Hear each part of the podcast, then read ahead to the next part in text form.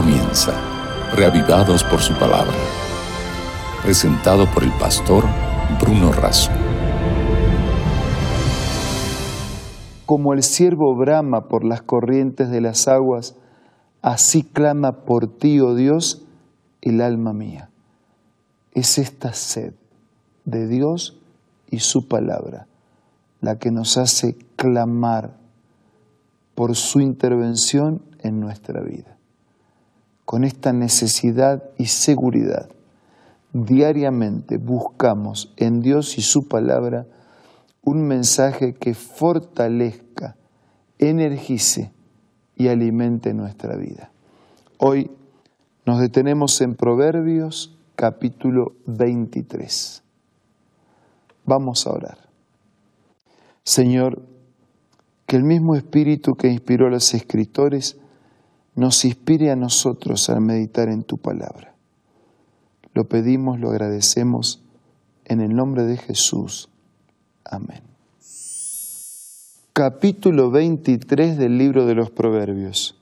Ya mencioné que el libro de Proverbios es un libro de, un código de ética, de conducta moral, de principios prácticos breves, refranes, proverbios, aforismos, como una manera resumida de recibir un mensaje especial de Dios para nosotros. El versículo, el capítulo 23 comienza enfatizando un tema. Cuando te sientes a comer con algún señor, considera bien lo que está delante de ti y pon cuchillo a tu garganta. Si tienes gran apetito, no codicies sus manjares delicados, porque es pan engañoso. No te afanes por hacerte rico, sé prudente y desiste. ¿Has de poner tus ojos en las riquezas siendo ningunas? Hay personas que cuando ven la prosperidad de otros, quisieran tener la misma prosperidad que otros tienen y están dispuestos a vender su alma y su vida y conseguir las riquezas a cualquier precio.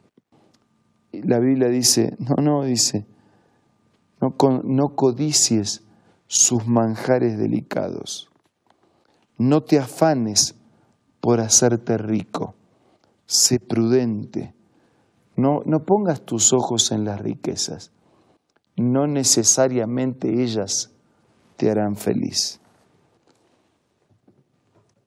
El versículo 6 dice, no comas pan con el avaro, ni codicies sus manjares, porque cuál es su pensamiento en su corazón, tal es. Come y bebe, te dirá, mas su corazón no está contigo. O sea, no vivas solo para buscar los bienes materiales. Ahora, ¿tenemos que buscar bienes materiales? Sí, claro, tenemos que buscar. El Evangelio según San Mateo, Jesús mismo dice, buscad primeramente el reino de Dios y su justicia, y las demás cosas vendrán por añadidura.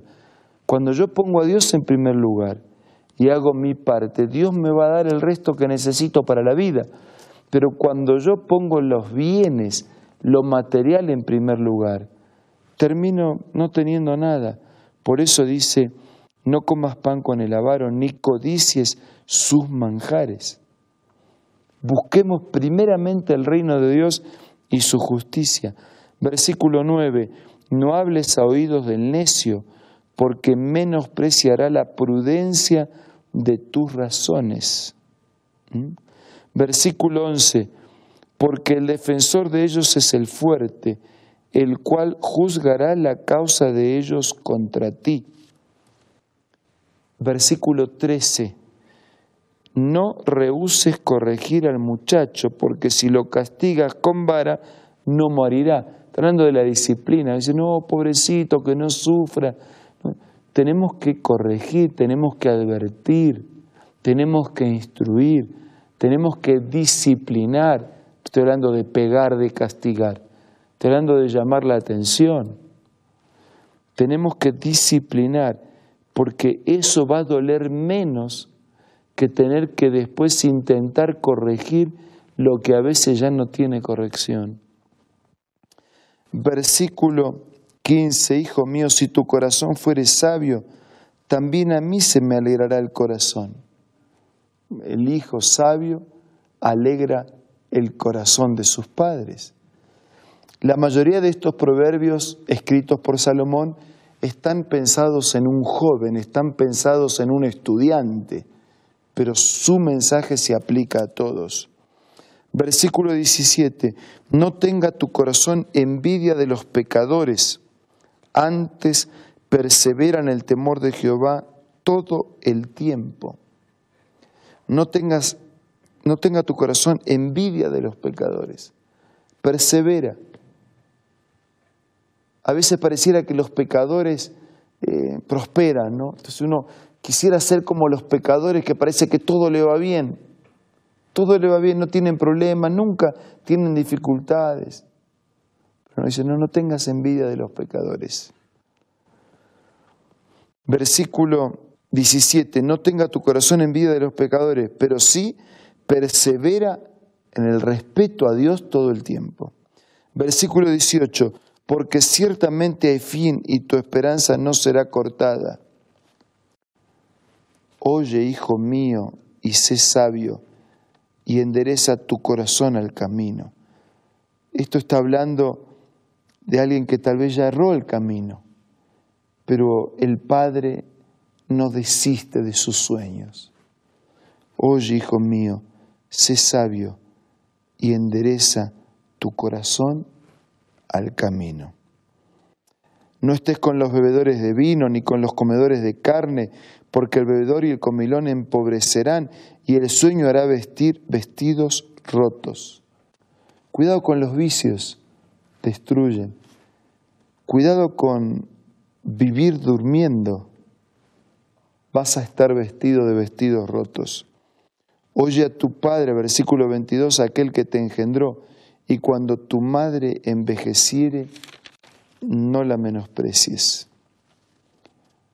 Versículo 23, compra la verdad y no la vendas, la sabiduría, la enseñanza y la inteligencia. Qué maravilla, ¿no? Compra la verdad y no la vendas.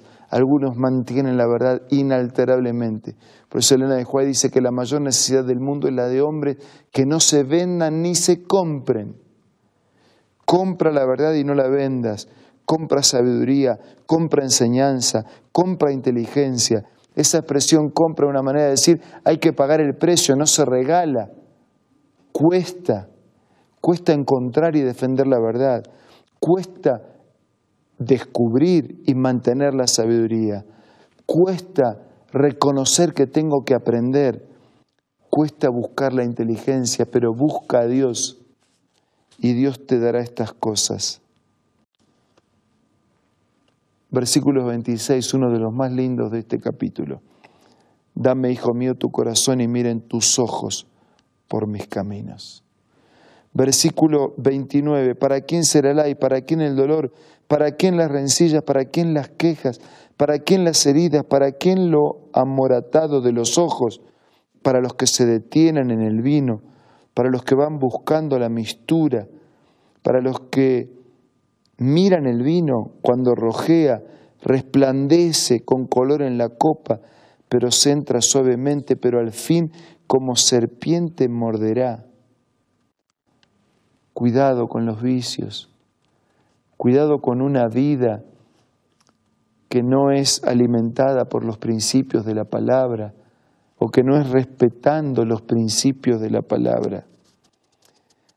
Al fin, como serpiente morderá y como áspid dará dolor, tus ojos mirarán cosas extrañas, tu corazón hablará perversidades, será como el que yace en medio del mar o como el que está en la punta de un mastelero, y dirás, me hirieron, mas no me dolió, me azotaron, mas no lo sentí. Cuando despiertas, aún lo volvería a buscar.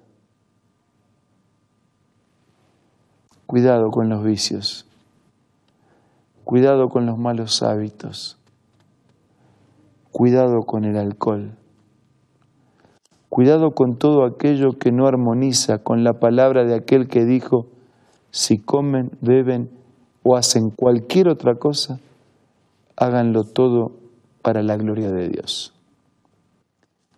Si estoy hablando a alguien que en persona o en algún familiar o un amigo ya ha visto los frutos tristes de estos malos vicios y necesita hacer algo por él o por ese amigo familiar, pidamos ayuda de Dios. Y si de alguna manera en algo podemos ayudar, entre en contacto con nosotros.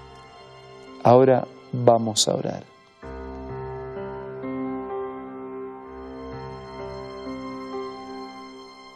Señor, haznos puros, respetuosos de tu palabra y de tus consejos, cuidando nuestro cuerpo como templo del Espíritu Santo, escapando de los vicios, escapando de la pereza, de la mentira, de los odios,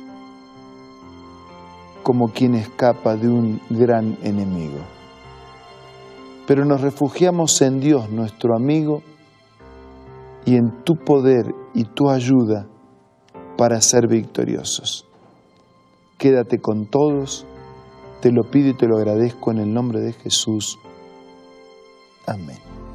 Nos reencontramos mañana para seguir siendo reavivados por la palabra de Dios. Un abrazo para todos.